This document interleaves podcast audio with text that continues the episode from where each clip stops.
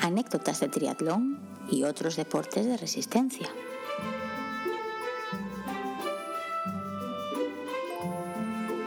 Hola a todos y bienvenidos a un nuevo episodio de Diego, concéntrate, párate, piensa bien el título. Anécdotas de triatlón y otros deportes de resistencia. Uf, menos mal. Eh, aquí estamos una semana más, Alberto y yo, y otra vez más no estamos solos, como podréis haber visto ya en el título del episodio. Así que bueno, lo primero, lo primero, paso a saludar a mi hermano y él se encargará de las presentaciones. ¿Qué tal, Alberto? ¿Cómo va todo? Hola, hola, buenas. Bien, efectivamente estamos otra semana más aquí muy bien acompañados. En este caso, bueno, tenemos con nosotros a un triatleta, entrenador de triatlón, preparador físico, biomecánico, blogger, podcaster, skater. Mira, Pablo, preséntate tú porque yo no sé dónde sacáis tiempo para hacer tantas cosas. Yo soy el navaja multiusos que desde luego no se aburre, ya te digo yo. Bueno, eh, sí, bueno, si no conocéis, él es Pablo Docal, que en, a nivel, voy a llamar ya redes sociales, internet, pues es el creador del blog de Efecto Dorsal y el podcast de Efecto Dorsal, marca registrada, puedo decirlo así para, para que no me paga, luego no me, no me metas aquí un puro o algo. Nada, nada, hay permisos de, uso y de, de, lo que haga falta. Pero sí. Pues si quieres aprovechar unos segundillos para presentarte tú mismo, perfecto. Sí, bueno, eh, mira, de hecho, justo hace poco en el, en el podcast hice ahí un capítulo ahí contando mi vida en verso, que quien quiera hacer la versión extendida tiene ahí, pero en resumen, pues eso, eh, descubrí el, a nivel deportivo, eh, en el centro, descubrí el triatlón en 2012, yo creo, por culpa o gracias a mi hermano, y, y desde entonces, pues bueno, eh, me enamoré y pues coincidió que, quería ya centrarme un poquito más en, conocer o en conocimientos de tema de deporte y tal. Y descubrí pues todo el tema de los cursos de la federación y demás y empecé a formarme como, como entrenador, digamos, titulado eh, por la federación eh, pues a raíz de, una, una, lesión y tal, un tiempo que tuve que estar parado y como bien has dicho, no sé, estar quieto, pues eh, ahí, ahí, empezó toda esta andadura y ahora, pues bueno, eso es en parte mi modo de vida. Eh, eh, yo te diré que soy seguidor de tu podcast. El, blog tengo que reconocer que no lo leo, pero el podcast no se lo descubrí a principios de 2020, que creo que de hecho acaba de nacer. El podcast llevas muy poquito tiempo. Y no, y la verdad es que a mí me gusta ese formato que tienes, es todo muy dinámico, o sea, esos capítulos cortos, dos o tres por semana, dos si no me equivoco, que al final se hace muy, muy escuchable, la verdad. Y lo comentaba, bueno, ayer cuando hablamos por primera vez lo comentaba, que siempre se me hace raro porque tienes una característica, yo diría muy radiofónica. Y se me hace raro que cuando yo digo algo tú contestes. Claro, estoy acostumbrado a escucharte, que no interactúas. Yo a veces te hablo, pero tú nunca me contestas. sí, hacer monólogos. Eh, es, curioso, porque a mí me pasa, ya te dije, me pasa lo mismo, que cuando no tienes esa costumbre de hablar con alguien que, te puede devolver la, palabra, digamos, es, es, una sensación curiosa. Y es curioso que digas lo de lo de la voz radiofónica porque yo he tenido ahí un yin yang con mi voz durante años y años y vamos, eh, yo estudié, estudié radio y mi profesor de radio me vacilaba con aquello que no veas. si, escucha el podcast hoy en día o escucha este podcast, va a decir, este no es la misma persona, ¿no? Eh, estoy pensando que en las, en las notas del episodio pondremos un enlace a tu podcast y al blog y demás, pero si hay algún episodio, algo en especial que te gustaría que señalemos para que pues para que la gente te conozca, aquellos que no te conozcan o lo que sea, podemos enlazar a eso directamente. Vamos, que ya, ya nos lo puedes comentar después y ya lo, y ya lo ponemos. Pero déjame, déjame contarte, porque Alberto acaba de decir que él escucha el podcast desde el principio de 2020. Yo hará un mes o mes y medio aproximadamente me dijo Alberto en un momento, oye, que puede que tengamos la oportunidad de colaborar en el podcast con Pablo, con Pablo Docal de Efecto Dorsal. Y yo dije, ¿efecto qué? Y entonces, y ahí fue, ahí fue la primera vez que conocí el podcast. Que en mi defensa diré que, claro, no viviendo en España y teniéndolo todo configurado en inglés, a mí ni Google ni, ni Castbox, que es lo que uso, me suele recomendar podcast en inglés. Todo lo que me recomiendan, es, eh, digo en español, todo lo que me recomiendan es en inglés y al final es lo que escucho. Así que a no ser que sea alguien como Alberto recomendándome cosas, no suelo escuchar nada nuevo en español. pero desde entonces sí que te empecé a seguir y la verdad que coincido con Alberto que me gusta el formato del podcast, es todo lo contrario al nuestro porque es un podcast cortito que se consume muy rápidamente. el nuestro es más para, venga, cuando tengas tiempo te pones el episodio y tira para adelante. Sí, y no, y además es muy distinto al nuestro porque él se lo toma en serio. Entonces ya ahí hay una diferencia. en serio, es un hobby más al final, ¿eh? O sea, esto es lo típico de la gente que se piensa que, que hacemos podcast por no sé, ganarnos la vida con esto y, y lejos de ganar algún duro con, el podcast es, es, una inversión más que otra cosa. Pero... Sí, ah, no, al final es que te acaba costando dinero. Sí, sí, sí, sí. literal, literal. Pues imagínate en nuestro caso que nuestra vida no tiene nada que ver con el deporte. Somos los dos informáticos y hacemos esto por hobby. o sea, nada. Sí, sí, sí. así empecé yo, ¿eh? Así empecé yo con el blog hace más años que ni sé y, y al final, mira, me ha, me ha arrastrado. Bueno, a ver, es, es, cierto que no tengo nada que ver con el tema este, pero aunque por surrealista que parezca, Diego me entrena a mí. O sea que algo hay ahí, ¿eh? Bueno, eso está bien, joder. Yo tuve, tuve un intento de hacer con mi hermano, pero ya empezó con niñas y demás y dije, oye, tampoco vamos a estar aquí perdiendo el tiempo, ¿sabes? Estoy aquí ahí planificándote todas las semanas y está todo en rojo en Training Peaks. las niñas, tal porque, dijiste que fue tu hermano el que te metió en esto del triatlón, pero parece ser que tú seguiste y él no, ¿puede ser? efectivamente, o sea, ha sido la típica frase del deporte también se sale, pues él ahora mismo está más haciendo sus funciones de padre de familia que, deporte, pero bueno, hace, hace cosillas. Ahora ya no hace triatlón, pero bueno, hace trail y así por tema de tiempo y sigue, sigue activo, pero más a su aire. Pues si os parece, podemos ir arrancando con las secciones del podcast. Antes de arrancar, simplemente recordar a todos los que nos escuchan que os podéis poner en contacto con nosotros a través de email, Instagram, Twitter, Telegram. Dejamos todos los enlaces, todos los enlaces por ahí. Y si alguien está interesado en venir a contar aquí sus anécdotas, pues bueno, sabe que nuestros micrófonos son sus micrófonos. Y dicho esto, voy a darle al botón del destino, como sabéis es esa cosa que tenemos que nos maneja realmente a su antojo y decide qué secciones van a entrar hoy y en qué orden. Así que vamos allá.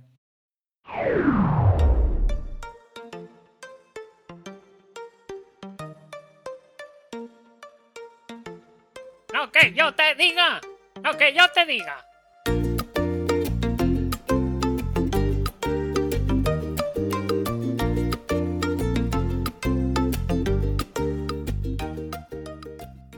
Bueno, pues lo que yo te diga es esta sección del podcast en el que nos, en el que nos gusta recomendar cosillas. Podemos recomendar cualquier cosa, podemos dar consejos, recomendar material, lo que sea.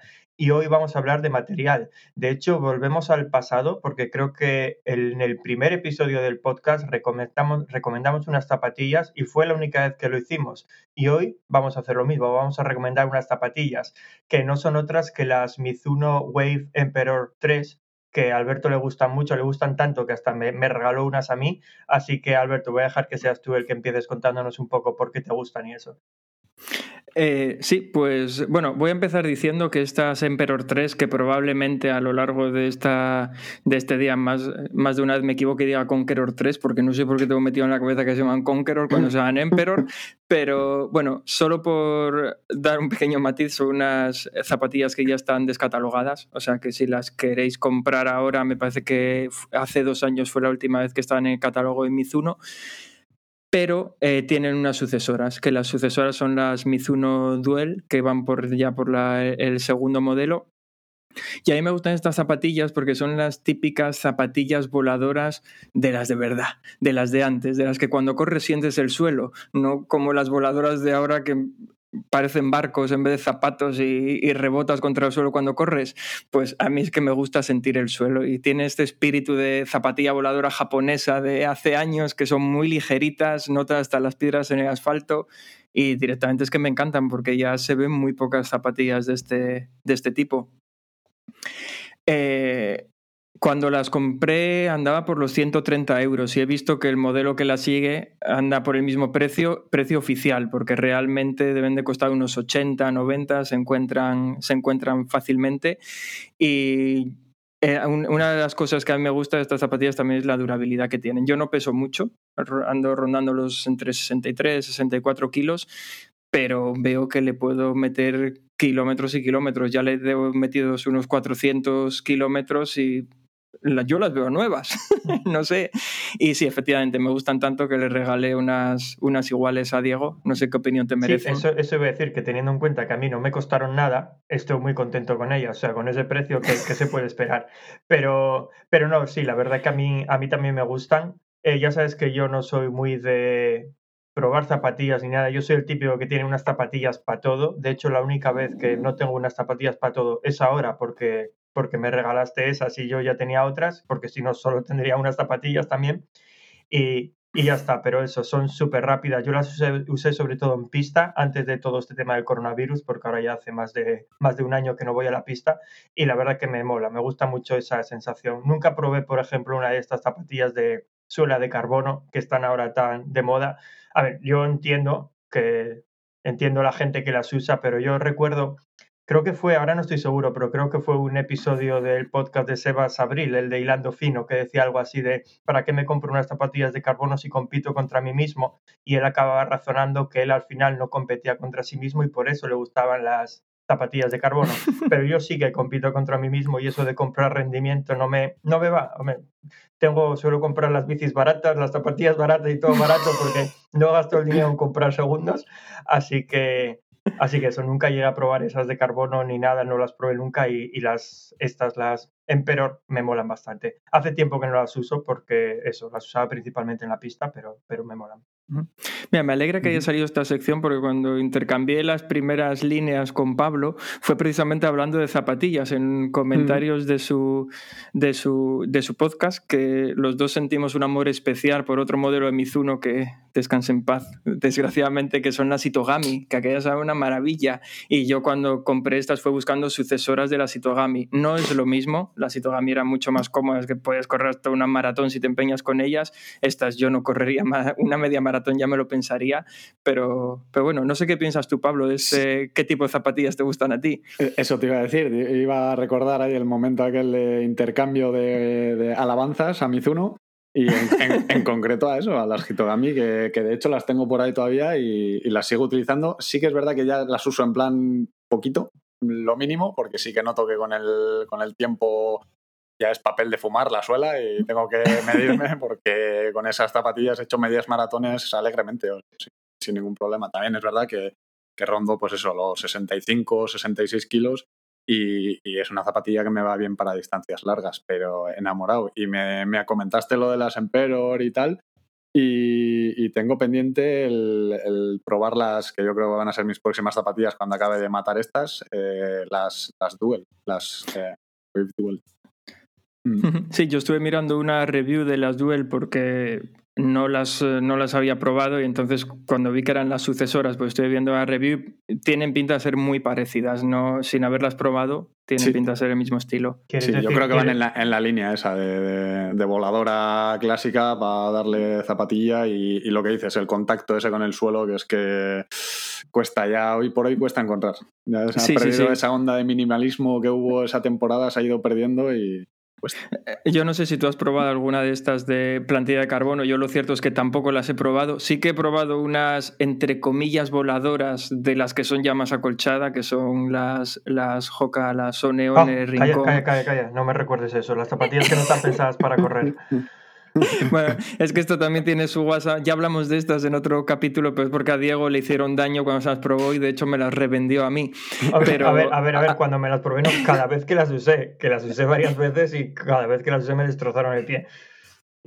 Pero bueno, la cuestión es que a mí también me gustan mucho y son otro tipo de zapatillas. Sí que es cierto que son muy rápidas, muy ligeras, pero también son muy acolchadas mm. y no es la misma experiencia que con las Mizuno, que a mí me encanta esa experiencia. Yo, yo de, todas las zapatillas yo creo que haya probado, mm, siempre digo lo mismo, me quedo con la Rider de Mizuno. Va a ser un zapatillo en que, aguanta kilómetros y kilómetros y que te vale, ya te digo, he hecho maratón y he hecho, eh, bueno, el, récord en 10K lo tengo con las Hitogami, pero, pero he hecho 10K bastante rápido con una Rider y, y no te lastra el peso ni me parece una zapatilla súper completa. Si solo quieres tener una, Además es, es un guante. O sea, yo no conozco mucha gente que, las haya probado y, no les haya. Eh, yo e, esa misma sensación es la que tengo ahora con las Rincon, las, las Hoka. Aunque a Diego no le hayan gustado, tengo la sensación esa de que son muy polivalentes, son cómodas, te sirven para cualquier distancia, son ligeras, Hombre, y, duran, que es lo bueno, que también tienen bastante durabilidad. No tanto como las Itogami, que aquellas mm. son infinitas. Yo le metí 1200 kilómetros y las sigo usando para correr en cinta de vez en cuando. Así que vamos. Yo, yo, las uso para eso, ¿eh? para cinta, porque es muy, muy regular y para alguna carrera puntual. Pero vamos, que también no sé, no sé la pila de kilómetros que tendrán. Nada más que eso, que la cogí de oferta era, era es el modelo mujer encima, que pesan menos, por lo visto. y, ahí siguen, ¿eh? después de no sé cuántos años. Una, cosilla por matizar, porque hace poco dije que yo no me compraría unas de estas con la suela de carbono, pero claro, algún día lo acabaré haciendo, supongo, y ahí estará el oyente tiquismiquis diciendo, ¿ves? Ya, ya decía yo que, pues también diré que es cierto que yo no me las compraría. Hoy por hoy no se me pasa por la cabeza porque pasaría de pagar por el rendimiento, pero algo que sí que está claro es que con esas, hombre, eso es obvio, la gente está corriendo más rápido. Y algo que noté el otro día, bueno, el otro día, hace unos meses, creo que ya hablamos aquí de, los problemas que tuve con la maratón de Londres. El tema, Pablo, es que yo me había clasificado para, tenía una entrada, me la quitaron cuando me la quitaron cuando todo está el coronavirus y me dijeron, te tienes que volver a clasificar o si no, ya te daremos hueco en 2023 si podemos. Pues algo que me di cuenta es que yo cuando me clasifiqué eh, tenía que correr por debajo de las tres horas la maratón, pero ahora son dos horas 57, ya no son tres. Y yo creo que eso tiene mucho que ver con que la gente está corriendo cada vez más rápido y las zapatillas ayudan mucho. Mm. Así que quién sabe, porque yo hoy por hoy no me vería como corriendo en 2.57. tampoco me vería comprando unas zapatillas para correr en 2.57, no os voy a engañar, pero a ver, si esto es una indirecta para que te regale unas Alpha Fly, olvídalo. no, no, no, no. Hoy, por hoy sigo pensando que no las quiero. Nada, yo creo que todos acabaremos comprándolas. O sea, yo tengo que reconocer que yo siento curiosidad por probarlas, pero pero esto, Simplemente. Eh, esto, también es eh, un tema de, mercado. ¿eh? O sea, yo creo que va a llegar el punto en el que ya sea difícil. Esto es como lo de las bicis con, las 10 velocidades y las 11 velocidades. Yo en la cabra sigo teniendo 10 velocidades y de hecho tengo aquí mismo un Shimano de 11 velocidades para cambiarle a día de hoy, después de casi 10 años con, con 10 velocidades y lo, y lo, cambio porque es que ya cuesta más el repuesto de 10 velocidades que el de, el de 11. Y yo creo que con las zapatillas va, a ir en la línea. Sí. Ya, ya, yo tengo la cabra con 10 velocidades también, por cierto. Pero, pero ya, yo, yo, creo que va a cambiar cuando se puedan hacer más de 200 o 300 kilómetros con ellas. Hoy por hoy, vamos, la gente no va a estar dispuesta, mucha gente no va a estar dispuesta a pagar tanto o lo que sea, pero no van a estar dispuestos a pagar por unas zapatillas que tienes que cambiar a los 300 kilómetros. Tal cual. Bueno, pues hasta aquí la recomendación de hoy. Mizuno Web Emperor 3, que ya no existen, pero bueno, Mizuno Duel 2, que parece unas buenas sucesoras. y con esto vamos a pasar a la siguiente sección.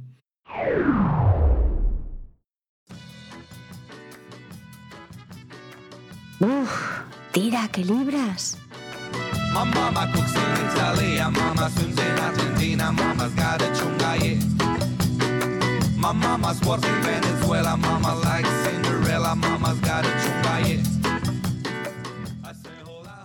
bueno, pues el Tira que Libras, esta sección que no aparecía en el podcast desde hace o más, dos meses puede ser, más o menos, es esta sección en la que nos gusta hablaros de, de sesiones de entrenamiento. Normalmente os contamos las cosas que hacemos o Berto y yo durante las sesiones de entrenamiento, sesiones de entrenamiento que nos gustan o incluso a veces hablamos de cuáles son nuestros objetivos, eh, nuestros objetivos deportivos en una temporada.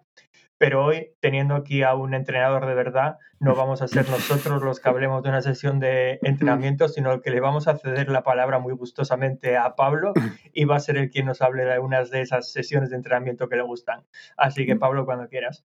Bien, eh, a ver, yo sesiones de entrenamiento así fetiche que te puedo decir, yo también eh, he de reconocer que soy muy, muy en la línea de Joel Filion, el que entrena a Mario Mola y compañía, que estés de sota caballo rey, o sea, entrenar, entrenar, entrenar y cumplir bien. Y yo soy muy de esa línea. Eh, sí que puede meter algo de variedad de vez en cuando para que la gente no, no se me aburra y me diga, oye, ¿qué andas?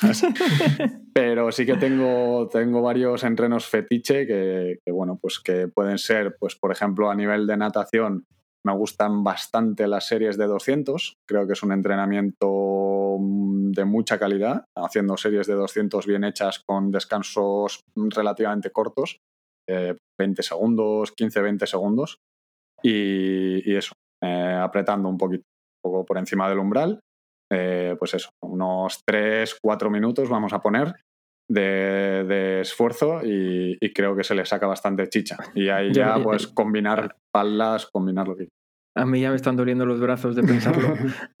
mira, en, el, en, el, curso de nivel 1 de entrenadores coincidí con un chico que había nadado mucho y este siempre me decía lo mismo. Dice, yo creo que la prueba más hardcore de natación es un 200 libre. Dice que, tienes, que se te pone el ácido láctico por las orejas. Y, bien hechas yo creo que, que, es un entreno de calidad muy, Sí, yo, yo lo comparto eso siendo mal nadador, porque un 100 mm. se te acaba enseguida. Da igual que. O sea, mm. quiero decir, da igual que nades bien o mal, a tu ritmo siempre se mm. acaba enseguida, pero un 200, o sea, un 200 apretando, a mí se me hace eterno. Cuando hago el test este CSS de un 400 y un 200. A mí casi se me hace más duro el 200, pero el 400 al final ya tienes que acabar relajando sí o sí, o empezar un poco más suave, pero el 200 es... No sé, Eso es, es, yo es que ahí tengo, tengo un problema que además, a ver, suena a coña, pero sin embargo ya lo hablé con más gente que como yo, o bueno, como Alberto, que empezamos a nadar como quien dice de viejos, y entonces ya la técnica eh, como que escasea un poco, que es que yo a partir de los 100 metros parece que solo tengo una velocidad. Me dicen, vete a, haz un 200 a tope, y aunque me canso más, no voy más rápido. Mm, algo hago, pero no voy más rápido. Y, no, Suena a coña, ¿eh? pero, pero es cierto. Y bueno, ya a partir de cierta velocidad, ya cuando me dicen haz un 25 a tope, lo hago más lento que un 25 casi a tope. O sea, me, me canso mucho más, me esfuerzo más, pero tardo más que si lo hago tal. Sí, pero te está saltando una ventaja que tiene el nadar mal, que es que yo hacía seis meses que no iba a la piscina y fui ayer.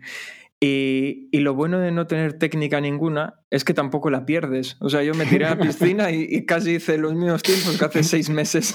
me dolían más los brazos, pero es lo único. No, a ver, todo igual. Lo de no tener técnica ninguna es un poco exagerado. Yo recuerdo antes de empezar a entrenar para triatlón y antes de, de entrenar directamente con un entrenador y alguien que me mirase y me dijera hay que cambiar esto, nadaba muchísimo peor.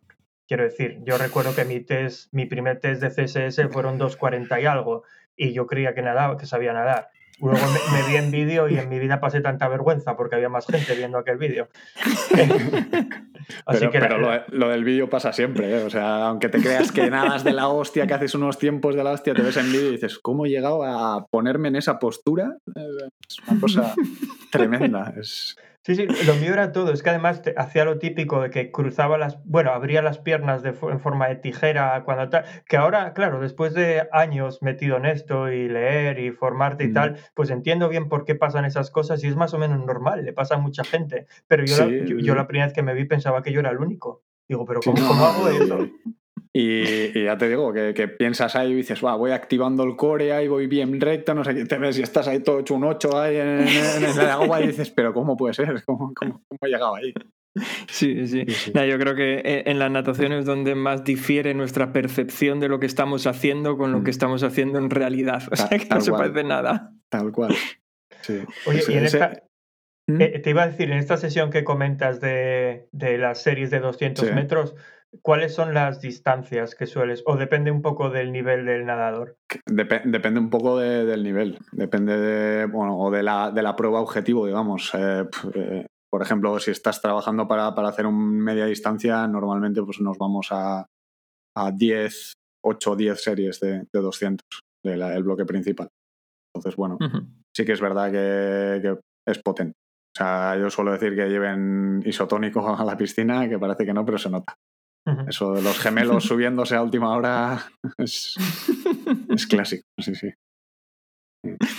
Pues me voy a apuntar esa sesión para no hacerla probablemente. Ah, eso, eso a, nivel natación. ¿eh? Luego, pues por ejemplo, en ciclismo te diría series al FTP, que suele ser lo más normal. Aunque tengo que decir que últimamente me estoy centrando mucho en tiradas largas lentas, porque para mí en 2020 ha sido el descubrimiento.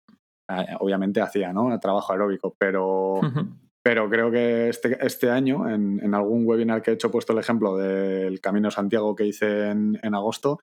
Y es impresionante lo rápido que se adapta, yo creo, el cuerpo a, los entrenamientos aeróbicos. O sea, de, pasar. Eh, a ver, he dicho Camino Santiago, va a parecer que es el típico Camino Santiago y yo a mí se me fue un poco la olla y hice una media de 160 kilómetros al día o así. cuando, cuando mi tirada más larga había sido de 110 kilómetros, ¿vale? Pero Iba, suave, iba tirando y dije, pues parece que voy bien. Y, vas viendo la evolución en, Garmin y del primer día, pues eh, bastante en zona incluso cuatro o así, cinco zonas, parando en cinco. El último día, misma media y la frecuencia cardíaca media, pues igual 20 pulsaciones menos y era todo zona 1, zona 2 y con más desnivel positivo. O sea, es que ahí lo vi claro y dije, este año tiradas largas y, y suave, suave a sacar tiempo. Sí, yo creo que eso se nota mucho porque, bueno, ya lo comentamos también más veces en este podcast, que estamos Lionel Sanders y luego yo, porque lo hago prácticamente todo en rodillo, casi todo mi entreno en bicicleta. Eh, y cuando no estaba en rodillo, como siempre era por falta de tiempo, pues me iba a algún sitio aquí cercano y empezaba a hacer subidas, yo qué sé, cuatro o cinco subidas de 15 minutos o lo que sea y ya está. Pero no solía meter tiradas largas. Y mm. este año, o sea, en año 2020, el año que no existe, eh, justo antes de, bueno, un poco después del verano y demás, empecé a meter más tiradas largas y nunca estuve tan bien en bici como a finales del año pasado. Mm, es que se, nota, se nota un montón. O sea, incluso para ir parece que, si entrenas lento luego no vas a ir rápido y todo lo contrario. O sea, ayuda muchísimo a que cuando vas a ritmos altos eh, ya no, no vas tan, digamos, tan tirando de glucógeno y demás. Eh, la eficiencia aeróbica es Muchísimo mayor. Y, te da mucho fondo, porque yo notaba mm. incluso corriendo luego, cuando te ponías a correr, que... Bueno, también son dos cosas que se fueron complementando, ¿no? Porque también es cierto que corriendo empezó a meter muchas tiradas más largas y mm. al final todo, pues parece que hay unas sinergias. Es que eso, eso te iba a decir, que yo creo que esto mismo aplica, bueno, aplica a la carrera a pie también, no solo es al mm. ciclismo, se nota mogollón cuando a mí me encanta correr despacio. Se me hace pesado a veces, no lo voy a negar. Solo cuando solo escucho música o podcast cuando corro despacio. Si tengo otro entrenamiento que hacer, no llevo nada, pero cuando tengo que ir despacio siempre llevo algo porque, porque eso, porque si no se me hace muy largo, pero se nota mogollón. Mm. Sí, sí, tal cual. Ah, pues está, está genial el entrenamiento este que comentabas de hacer series en bicicleta para hablar de tiradas largas. no, no, quiero, quiero decir que al final es, complementario, ¿eh? no tiene por qué ser. Hay muchas veces que igual suelo ir con un, con un compañero aquí, con un chico que entreno, y, hacemos igual, pues eso, 90 100 kilómetros, pero no vamos todo el rato tampoco a eh, rodaje, digamos, continuo. Hay muchas veces que metemos series, pero más en aeróbico que, que, series hay a cuchillo cuando sales tres o cuatro, que siempre hay alguno que sube.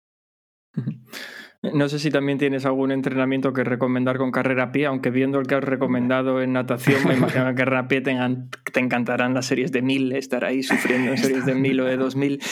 Es, la, clave. Para, para, mí, yo creo que el mayor salto de calidad lo he dado con series de mil, pero no, no solo conmigo, o sea, ya es algo que he podido constatar con otra gente.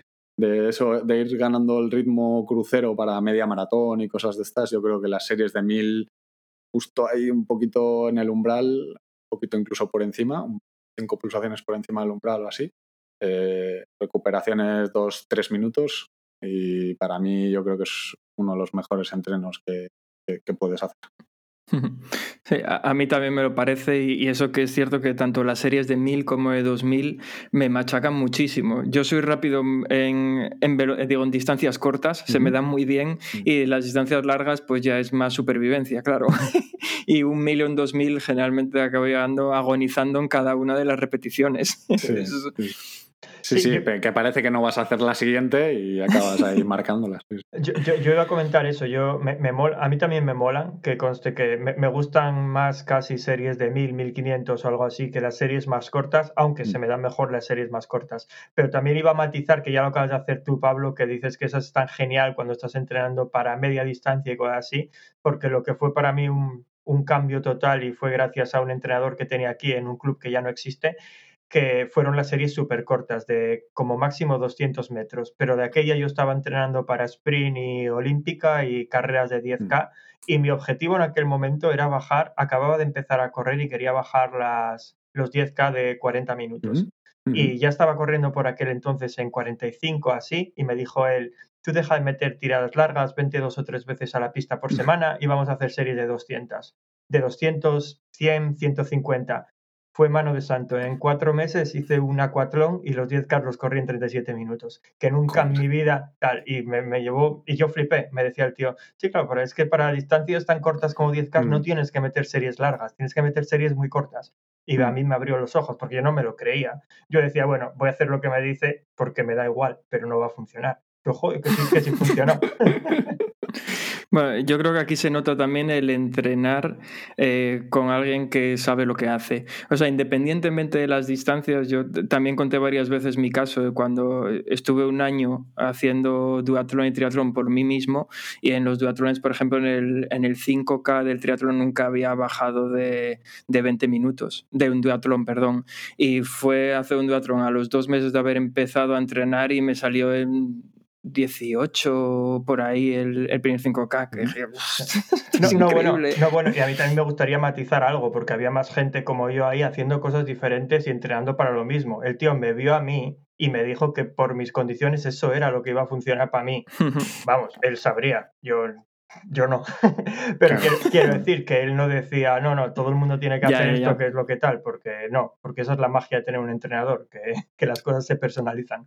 Eso, eso es. el, tema es ese, que muchas veces piensas que, pues, por ejemplo, en las series de mil, yo hay gente que, lo intento. Yo de entrada vamos a probar, ¿no?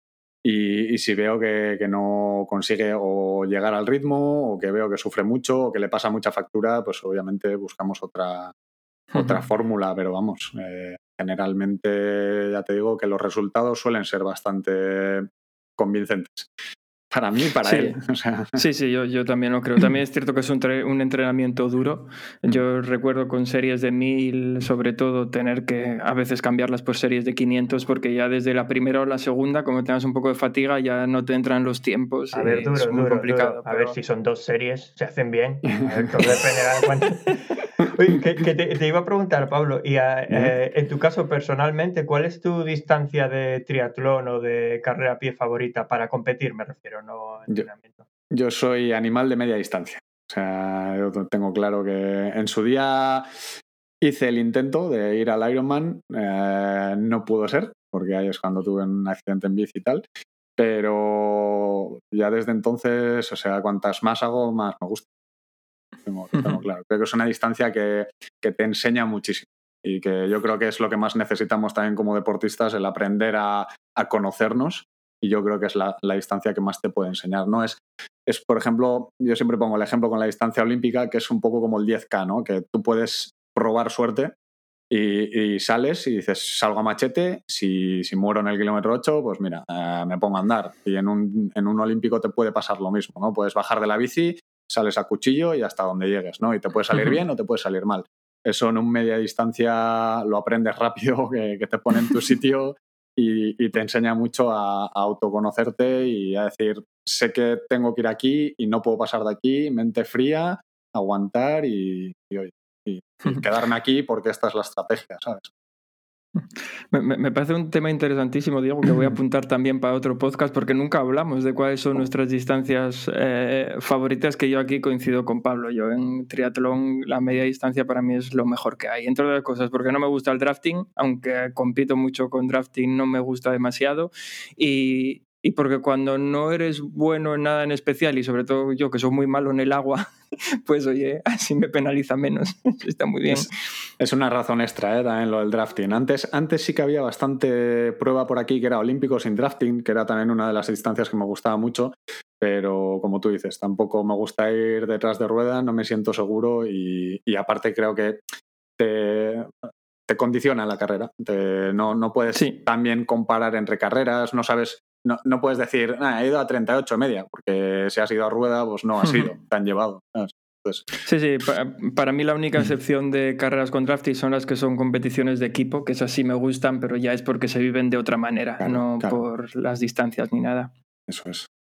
yo, yo solo hice una carrera con drafting una vez porque aquí en el Reino Unido son todas sin drafting, incluso distancia sprint es sin drafting y a mí me encanta, no, no me gusta nada el drafting tampoco y en aquella solo vi que la gente se enfadaba conmigo y me gritaba mucho, que entiendo que claro, no estaba acostumbrado a ellos, seguro que hacía muchas cosas mal y estaba poniendo a la gente mala. Yo cada vez que había una subida le decía, le decía a Alberto, venga, vamos a pillar al siguiente grupo, porque yo subiendo iba, iba bien y tal, pero pero no, yo, yo no me sentí incluido. Luego recuerdo que Alberto miraba para atrás y decía, acelera, acelera, que nos unimos a estos. Y yo no notaba ni que tenía gente pillándonos por detrás. No, no, es que, a ver, aquello es una historia para contar, porque era completamente surrealista. O sea, era una prueba con drafting, pero Diego iba a su bola, a tirones, en las subidas escapaba, nos pillaban luego otra vez, se volvía a escapar, nos volvían a pillar, no tenía sentido ninguno aquello que estabas haciendo porque yo iba como irías sin drafting. Yo nunca había competido con drafting y ahí fui a mi bola. Pero también, también diré que en triatlón me gusta la distancia, la de la media distancia,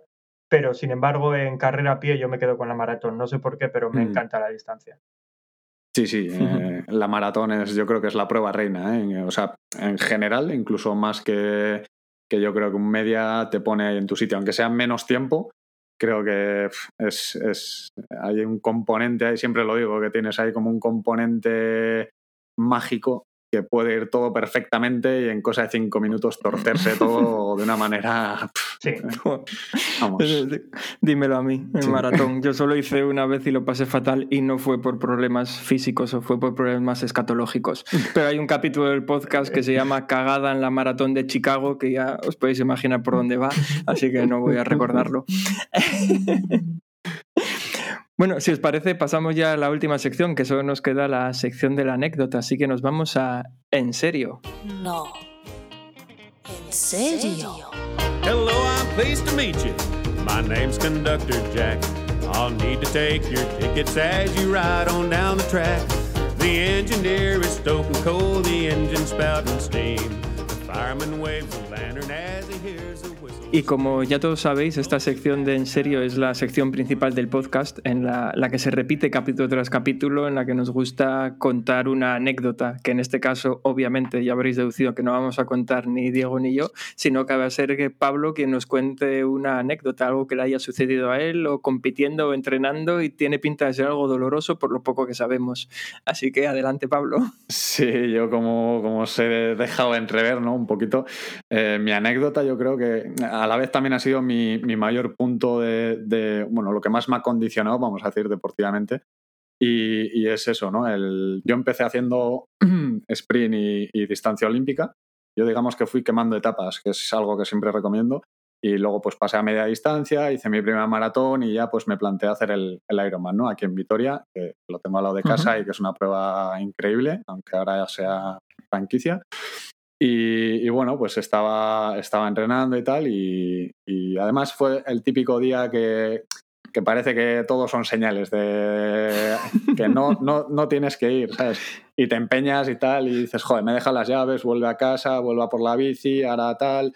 Y al final salí, y justo cuando estaba llegando ya de vuelta, pues eso, me, me caí muy tontamente, pero con la mala suerte pues de, de me, rompí los ligamentos que sujetan la clavícula. Lo que es la clavícula no se me rompió, el hueso estaba entero, pero estaba suelta completamente. Entonces, bueno, pues tuvieron que, operarme y tal. Me, hicieron bricomanía pura y dura. Me parece una cosa, es, pura ciencia ficción. Me, hicieron dos boquetes en la clavícula y me lo sujetaron con una cuerda, literalmente.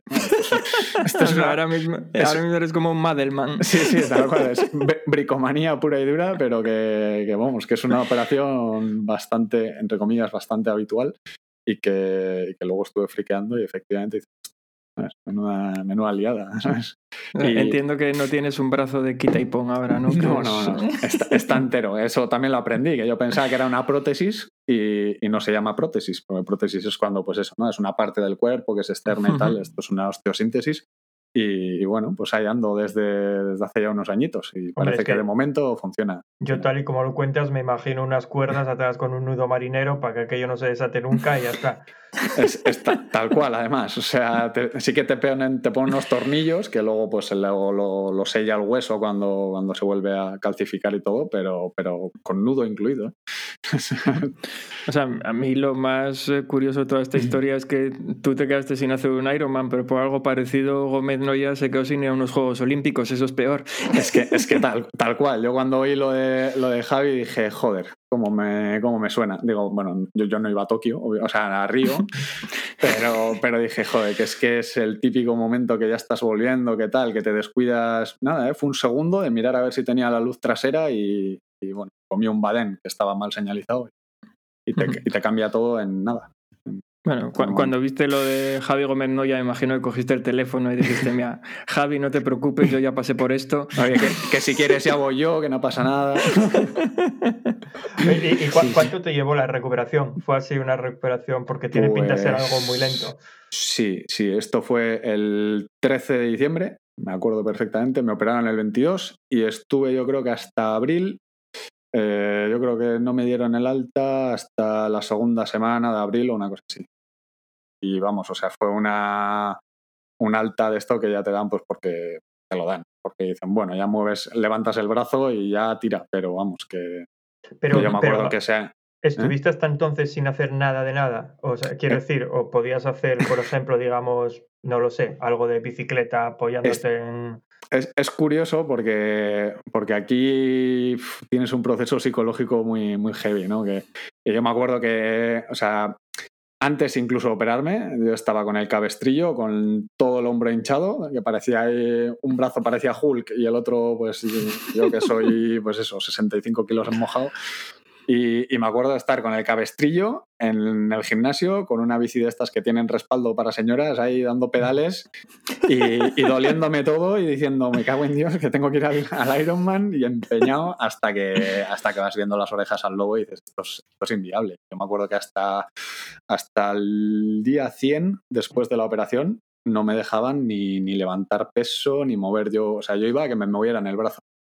Y por suerte, pues bueno, ha quedado todo bastante bien. Tengo la, la movilidad recuperada pues, en un 100% casi casi. Y, y, aún así, pues mira, después de toda la lesión y después de todo el proceso, ha quedado bastante bien y he seguido pudiendo competir y pudiendo entrenar, que era algo que también me daba un poco de, de respeto, ¿no? Es decir, ¿y ahora qué? Pero bueno, de momento respeta es que ahora ya a toro pasado siento que no te podamos ayudar, pero hace, hace unos meses en el capítulo 4 de este podcast dimos una recomendación muy buena en la sección de lo que yo te diga, que era muy sencilla. La recomendación era no te rompas huesos.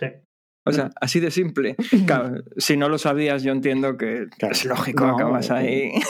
Si, la parte buena es que el hueso no se rompió. Bueno, también es cierto. Que casi, casi hubiese preferido, ¿eh? porque hay gente que se le rompe la clavícula y se te sella y ya está, ¿no? Y, sigue estirando.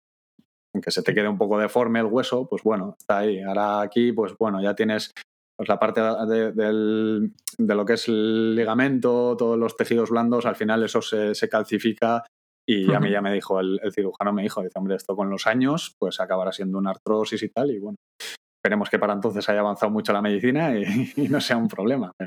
Ah, me pasó, pero, espera, me pasó algo. Yo creo, yo creo que en ese sentido también puede depender mucho de lo que haga. Yo creo que los médicos siempre tienen como, como visión o el baremo que utilizan es de persona sedentaria, porque la mayoría de la gente es sedentaria, pero posiblemente no voy a decir que si sigues haciendo ejercicio y moviéndote y tal, porque el flujo de sangre por ahí tiene que ayudar. Así que yo creo que eso, que si sigues haciendo cosas, no voy a decir que no vayas a tener ningún efecto secundario a la larga, mm. a largo plazo, pero posiblemente sea a muy, muy largo plazo. Mm. Igual, ya, igual ya tienes tantos años que no te importa. es una buena batallita y puedes predecir el clima y cosas así que siempre se agradece. Justo, justo eso iba a comentar yo, que yo hace hace ahora ya casi cuatro años me rompí también un dedo y me afectó el ligamento. No, vayas a comparar. no, no, no, no, voy a comparar. O sea, yo ahora mismo me siento una mierda porque no tengo ni nudos por dentro ni nada. A mí me clavaron unas cuantas agujas para colocarlo en su sitio y ya está. Pero lo que quería decir es que me dijeron lo mismo, que me había afectado el ligamento, de hecho que todavía tengo un pequeño roce en el ligamento y que me iba a tener problemas de artrosis y demás. Y la verdad es que todo esto es una mierda porque a mí ahora mismo solo me duele el dedo con mucho frío. O sea, no con frío de ambiental, sino si meto la mano en algo muy frío y tal, pero no puedo predecir el tiempo y eso me jode porque me gustaría poder decir va a llover y no, no soy capaz, imposible. Aquí, aquí lo tenemos fácil para eso. Aquí en Bilbao miras así y dices va a llover. Ya está. Ah, el 90% de las veces es va a llover. Sí, ¿qué me vas a decir? Yo estoy en Gijón, así que va a parecer a la cosa. Sí, sí. Bueno, el otro en Londres, es que al final nos gustan los climas lluviosos. eso es. No, no, mira, pues ahora cambiando, cambiando de, dejando de lado el tema deportivo, os voy a dar un dato curioso. Cuando, cuando, cuando me, me mudé para aquí, para Londres, mucha gente me preguntaba por el clima, no echas de menos el calor de España y tal. Y yo decía, no, sí, es que soy de Asturias, en Asturias llueve mucho y en Londres hace mejor tiempo. Y siempre comentaba eso hasta que una vez me dio por comprobarlo de verdad y, miré las estadísticas y, llueve justo el doble en Asturias que en Londres, el doble, ¿eh? que Londres tiene mucha fama y la mayoría de los españoles piensan en Londres llueve mucho, ya, pero es que en Asturias llueve mucho más. yo recuerdo cuando Berto y yo empezamos a entrenar, que empezamos más o menos al mismo tiempo, yo entrenábamos los dos, no lo sé, pon tres, cuatro veces a la semana y pasó casi dos meses o así hasta el primer día que yo fui a correr y tuve que correr sí o sí con lluvia, mientras que él durante los dos primeros meses fue a correr todos los días menos uno con lluvia. Eh, vamos, que la diferencia es abismal, en Asturias llueve muchísimo. Sí, sí, sí. Sí, bueno, en el País Vasco eh, por ahí se anda. Donde, mucha diferencia. Donde hay verde al final ya sabemos por qué es, o sea... Sí, sí. Yo tengo compañeros de trabajo que son alemanes, que claro, lo que conocen es pues toda la costa mediterránea y, y bueno, y, las Islas Baleares, que son para ellos parte de Alemania directamente, porque uno de ellos me dijo, no, yo nunca he estado en España. Y yo le dije, qué raro, porque mira que las Islas Baleares están llenas de alemanes. Y me dice, he dicho que nunca he estado en España, las Islas Baleares no son España. vale, perfecto. Pues no quieren venir al norte porque dicen que se les rompe el esquema de lo que es España, que para ellos España es sol y playa. Como que ir a un sitio que llueve. Y, volviendo al tema que comentabas, Pablo, el tema este de la lesión, entiendo que fue el que te había marcado, que dijiste antes cuando te presentabas, que realmente después de aquello fue bueno, cambiaste un poco, te dio por preparar la parte de entrenador o no te referías a esta lesión. Sí, efectivamente. O sea, fue un poco donde yo cuando aquello ya estaba, ya estaba haciendo un curso y tal de mm, mm, diploma privado, vamos a decir, de un centro, que era del de, entrenador personal, ¿no? la, otra parte que hago ya no solo de tri. Y, y sí que, bueno, pues eh, como ya estaba centrado con el Ironman y demás, y ahí las horas de entreno pues, eh, son las que son, y fue la única temporada encima que tuve entrenador, ya desde entonces dije, ya, ¿para qué? No va a ser que me caiga otra vez. yo, le culparía, yo le culparía a él, lo tengo claro. Sí, esto, esto tener entrenador trae mala suerte. Todo problemas, todo problemas. Y, y, ahí es cuando, bueno, pues como estaba parado y tal, aproveché y acabé ese curso y dije, vamos a intentar centrarlo más en triatlón, que es lo que, es lo que me mola. Y, yo creo que, pues ya os he dicho que esto fue en abril, pues yo creo que en ese mismo junio, creo que era la siguiente convocatoria o así, me, me metí en el de, la federación y ya pues ahí empecé a formarme con ese, con el de larga distancia. No, pues me alegro mucho por ti que hayas tenido esta caída que te haya jodido unos cuantos meses para que al final pudieras sacar un título de entrenador de triatlón. ahí está, ahí está. Lo que no me dejé en inscripciones me lo dejé en. Oye, ¿y, sigue, ¿y siguen tus planes preparar un Ironman o es algo que ya descartas? Pues mira, justo me acordaba hace poco de ello porque, claro, ya yo en breve cumplo 35 años y digo, hostia, ya estoy más cerca de los 40 que de los 30. Hay que, hay que aceptar, hay que aceptar ciertas, ciertas realidades, ¿no? Y me acuerdo que cuando aquello yo tenía, iba a hacer 30, justo. O sea, tenía 30, perdón, tenía 30 y justo iba a haber cumplido 31. Y hablé con el entrenador y digo, joder, ya me jode porque quería hacerlo antes de los 30 y tal. Y me decía, yo cada vez veo más claro que mi edad buena para hacer un Ironman se acerca más a los 40 que, a, otra, que otra edad. ¿no? Y, y, ahora cuanto más uh, triatlones hago, más, más pienso lo mismo. ¿no? Digo, ya habrá tiempo para, para hacer un Ironman no me, no me corre ninguna prisa, pero bueno, sí que, sí que tengo ahí la curiosidad de, de hacerlo, ¿no? Eh, uno se compra un descapotable y otro se hace un Ironman, yo lo veo bien. está, cada uno. No, nosotros, nosotros ah, no hicimos nunca un Ironman tampoco y, y teníamos pensado debutar juntos en, en la distancia. De hecho, íbamos a debutar el año pasado en el Ironman de Cascais de Portugal, pero bueno, al final se suspendió con el tema del COVID. Y este año, la verdad que tal y como se plantean las cosas, no creo que lo podamos hacer, pero por desgracia nosotros ya llegamos a los 40, así que bueno, igual pensar que los 45 va a ser la edad ideal para hacer el Ironman no está mal. Tampoco está mal. Sí, sí, sí. Ya, te digo, es una prueba también que quiero, que quiero ir bien. O sea, no, no, me gustaría, ya por respeto a la prueba, no me gustaría, pues eso, ¿no? Esta gente que, ves con 17 horas andando, eh, es algo que, comentaba Iván Raña en su día y, que yo comparto, que al final eh, es una prueba que es asequible para todo el mundo, entre comillas, pero que al final pues es como quien va a hacer una maratona a 5 o 6 horas, ¿no? Para mí eh, hay cierto respeto a la prueba, ¿no? Y yo en su día tenía unos tiempos ahí en mente y hasta que no crea que, esos tiempos son alcanzables, pues no, no me gustaría ir a, un Ironman, ¿no? A hacer eso 14 horas o 12 horas. Sí, yo creo que al final esto es ya el, el por qué cada uno decide hacer este tipo de pruebas. Llámalo Ironman como maratón o como media maratón, que hay, a veces yo, yo opino igual, yo puestos a hacer un Ironman, o, igual que en su momento cuando debuté en maratón, no, es, no quiero ser el más rápido de todos, pero quiero exigirme y hacerlo bastante bien.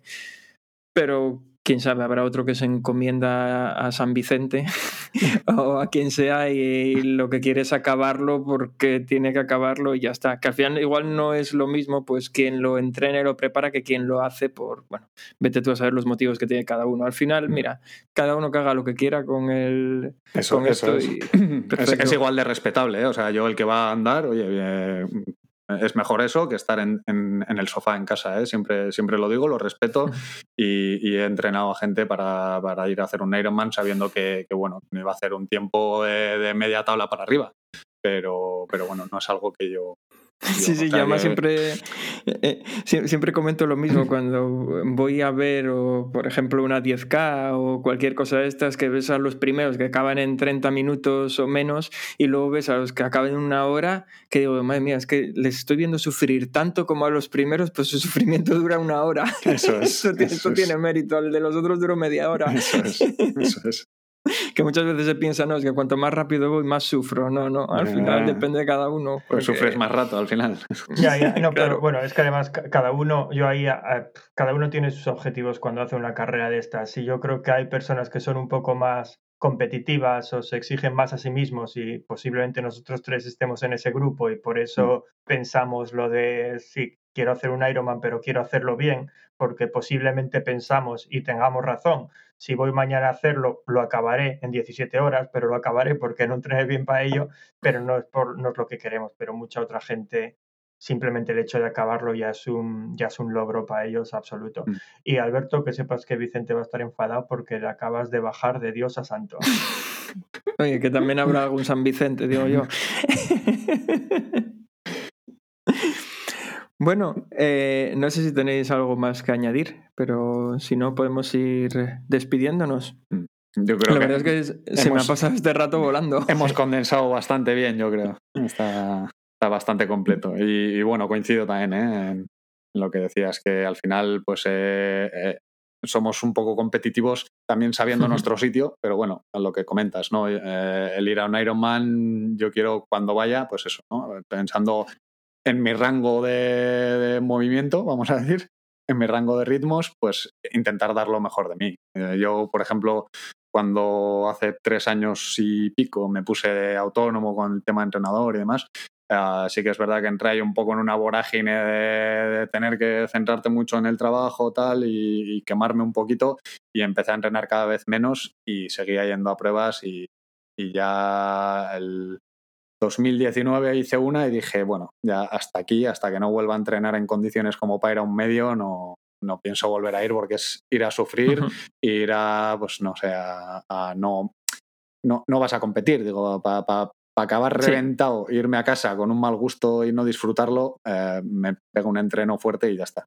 Sí, sí, yo, no, y yo eso lo veo igual. De hecho, yo compito muy poco porque cuando voy a una competición o es porque quiero intentar superar, superar lo que hice la vez anterior, piensa una mejor marca o por lo menos acercarme mucho a ella, o es algo que no hice nunca antes. Quiero decir, si es, eh, yo que sé, una carrera rara hace en 2019, la última, bueno, la última no, eh, pero la penúltima carrera que hice fue un swim run. Nunca había hecho ninguno, me apetecía vivir la experiencia, teniendo en cuenta que nadando no voy muy allá y que nunca había corrido con todo aquello, pues no tenía literalmente ningún objetivo de tiempo. Era ir para allá, correr lo más rápido que pudiera, sobrevivir en la natación y tal. Y entonces en ese caso, vale, no tenía ningún objetivo, pero normalmente es eso, o tengo un objetivo de tiempo o simplemente quiero hacer algo diferente. Por ejemplo, claro, es eso, igual no tienes la referencia, claro, si no lo has hecho nunca al final vas a probarlo, pero bueno, pero mm. ya sabiendo lo que hay dices, joder, no me gustaría ir a peor. Yo, para el primer Ironman, por ejemplo, tengo un objetivo muy claro que es conseguir acabar la bici sin caerme de la cabra, que hoy por hoy no lo conseguiría, así que... Es recomendable, recomendable. No, y sin la cabra frenada también sería un buen reto para ti porque ya sabes que te gusta ir poniéndote pegas. Ya, ya lo sé. Si eso voy a dejar que me la revise mecánicamente otro y no lo voy a hacer yo la próxima vez.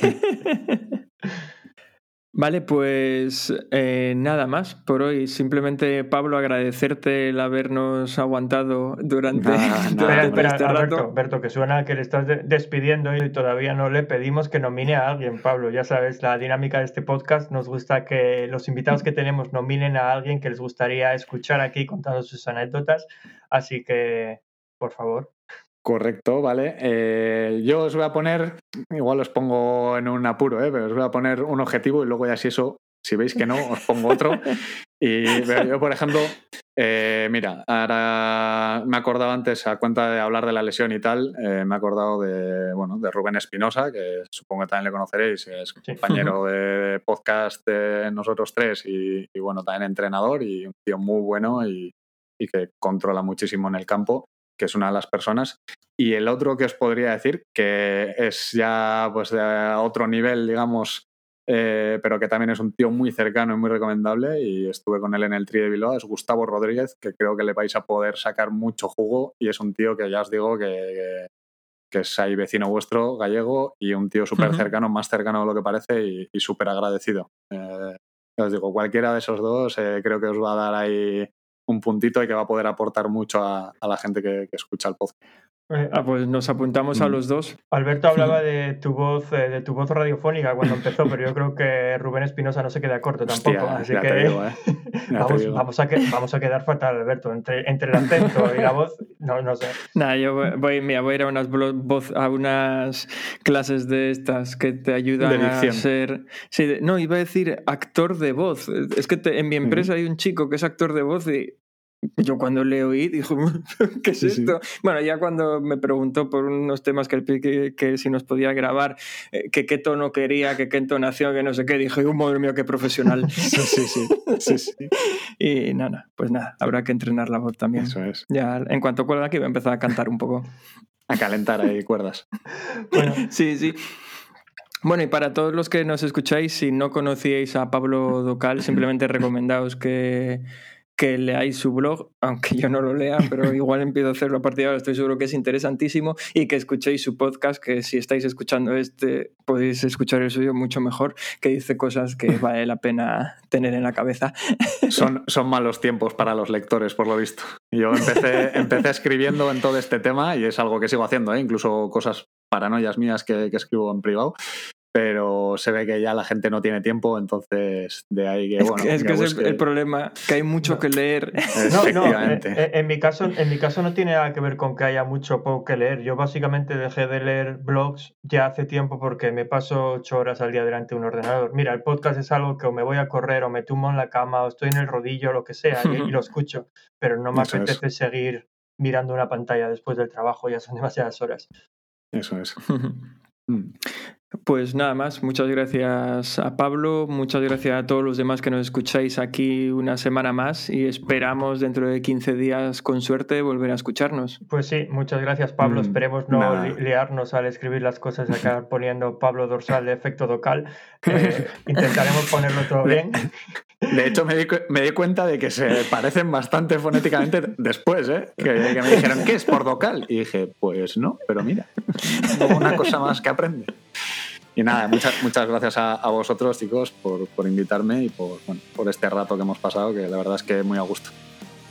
Venga, muchas pues gracias. nos escuchamos. Hasta luego. Hasta luego, chao.